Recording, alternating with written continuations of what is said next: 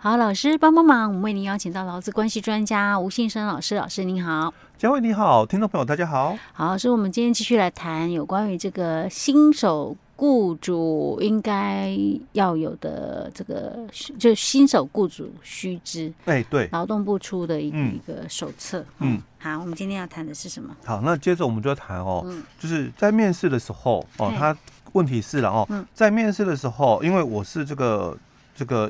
经营那个旅馆的哦哦，所以我在招募柜柜台人员嘛哦，他就说，那我可以对于求职者在面试的时候要求他出示良民证，因为考虑到嘛，哎，你看我们这个旅这个旅馆业者嘛哦，那当然我也要就是说行为比较 OK 一点的的员工嘛，对不对？不然的话很容易有事情呢，对不对哦？所以我这个考虑应该是周到一点，没错吧？因为我想要打造一个安全的一个。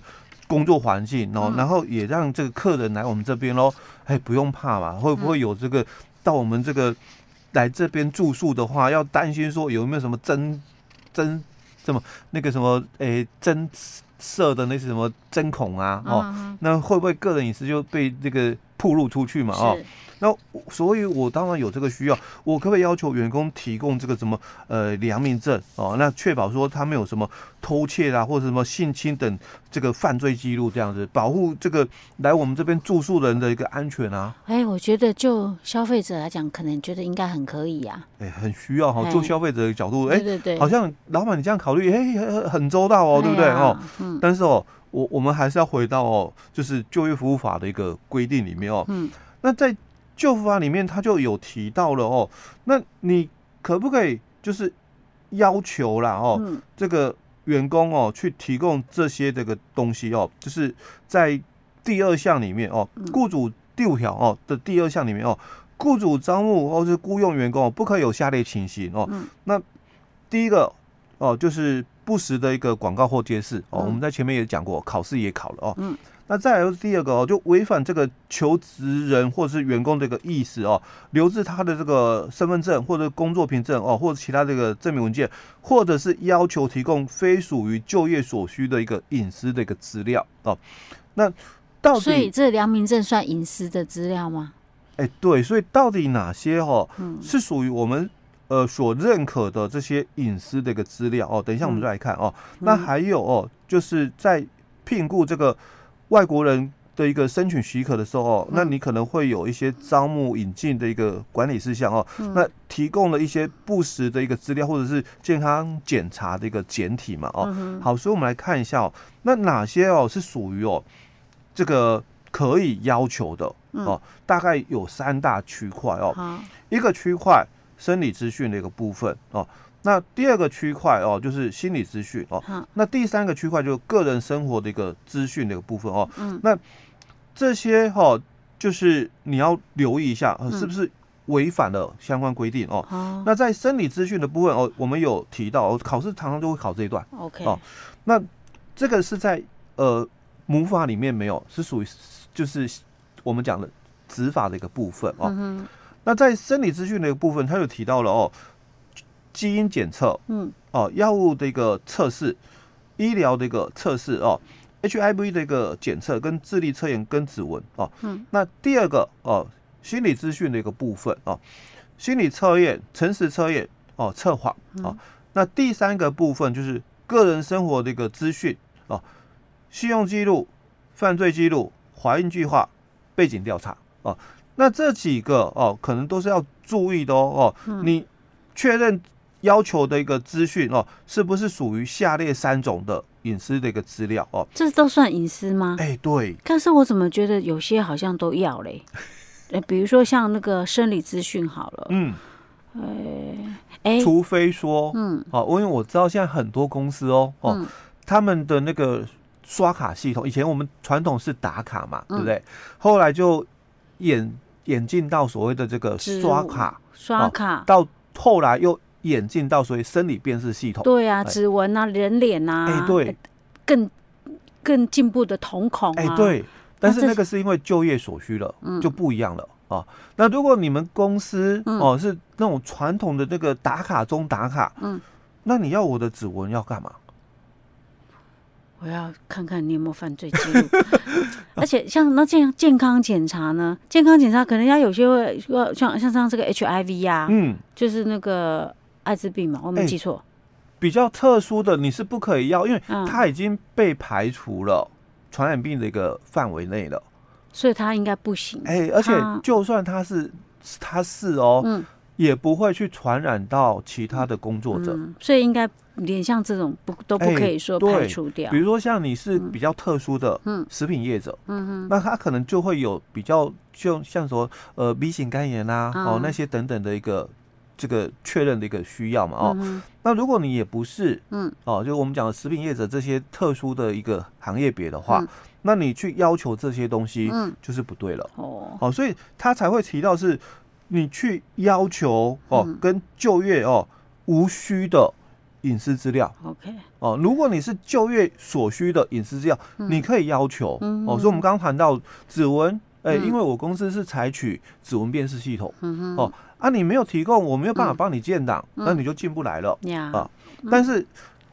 我在面试的时候，你也不能跟我要求啊，因为你还不是员工啊。对，等我录取了嘛，我被录取了，我们再来建制这些资料哦就可以哦。所以他这里就特别去谈到是，你不可以去要求哦提供跟就业无关的这个隐私的个资料。那你看个人的一个生活资讯里面嘛，怀孕计划哦。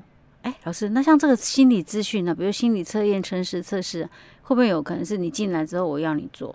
哎、欸，有些哈进来之后做的哈是可以的，因为性向测验的一个部分哦。那可能我们也先看看，就是说，哎，这个工作哦，你你可能个性内向，那我就不应该让你从事业务工作嘛。哦，那这个其实有些是可以的啦。哦，因为。我我知道很多的公司啦，哦，在做面试的时候，因为通常啦，哦，都有几道关卡嘛，哦，而且会开始做这个写这个，哎，对，哦，面试的时候是可以，哎，是可以，因为你做这个测验的话，就是我大概比较知道你了解一下哦，但你的内容是什么？因为我们目前包括政府机关，它也有一些范本提供，哦，就是你做一些的这个这这个测验的一个部分哦，那。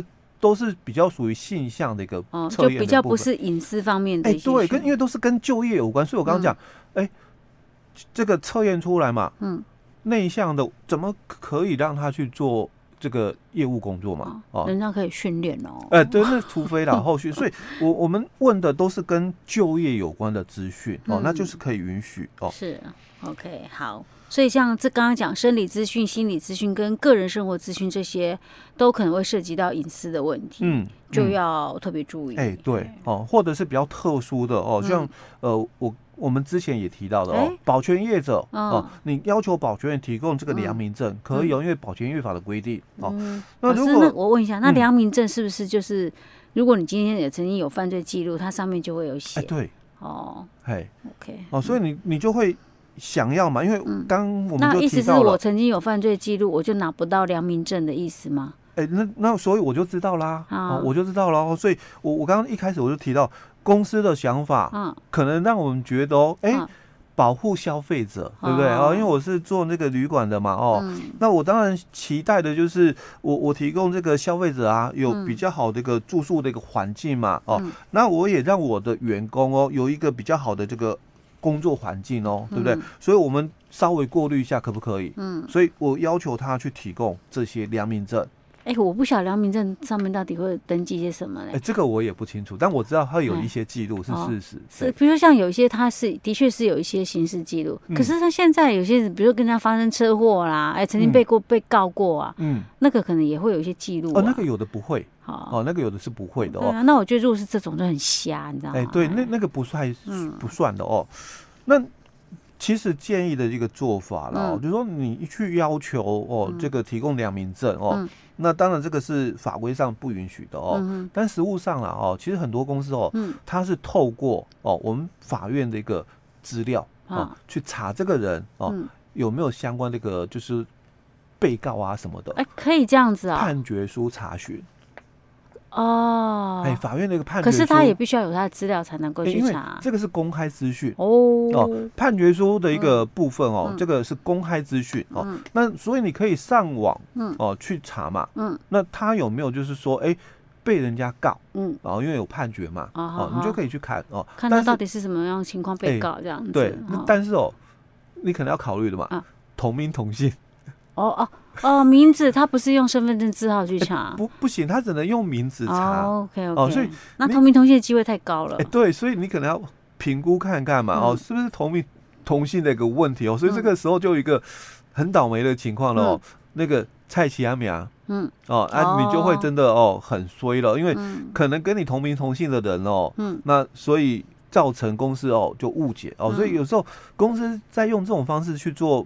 这个过滤的时候，然后可能也要考虑哦，是不是同名同姓的问题？嗯、对，OK，除非你真的是今天是很很特殊的行业了，嗯，不然的话，其实你做这个事情是很浪费时间。哎，对对、哦，而且你看，当然你还可以是还可以做一些排除法，嗯、比如说你看那个案件是什么时候发生的，哎，对，那你一对照他的年龄，哎，对，搞不好他还是小 baby 的时候，不可能是这样，没错，不，问题是你太麻烦了，嗯，太费工了。哎，不过有些。